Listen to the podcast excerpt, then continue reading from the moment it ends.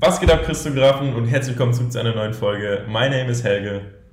And my name is Paul, and we are both from Germany, and we started this podcast to encourage Christian creatives to use their gift to build God's kingdom and to share His, his great love for humanity.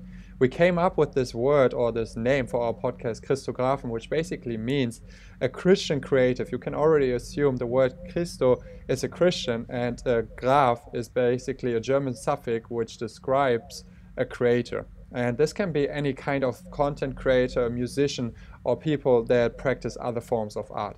But Helge, what's our vision? Bro, I'm glad you asked. So, first of all, the vision is much bigger than the podcast. We are trying to build a community of Christian creatives that are using their gifts to really go out and spread the love of God. So, yeah, the first step was to build this podcast in order for us to getting to know all the Christian creatives that are already out there. Yes. And we published our first podcast at the beginning of this year in 2020.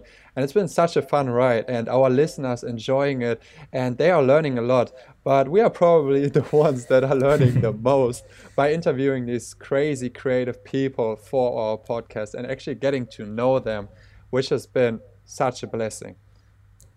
Indeed. Guys, we thank you so much for listening. We send you great blessings from Germany and God's blessing in advance. Thank you so much. Jesus Bye. loves you. Bye. okay, anderthalb Minuten ist doch chillig, oder? Let's take it, ja. Yeah. Ja.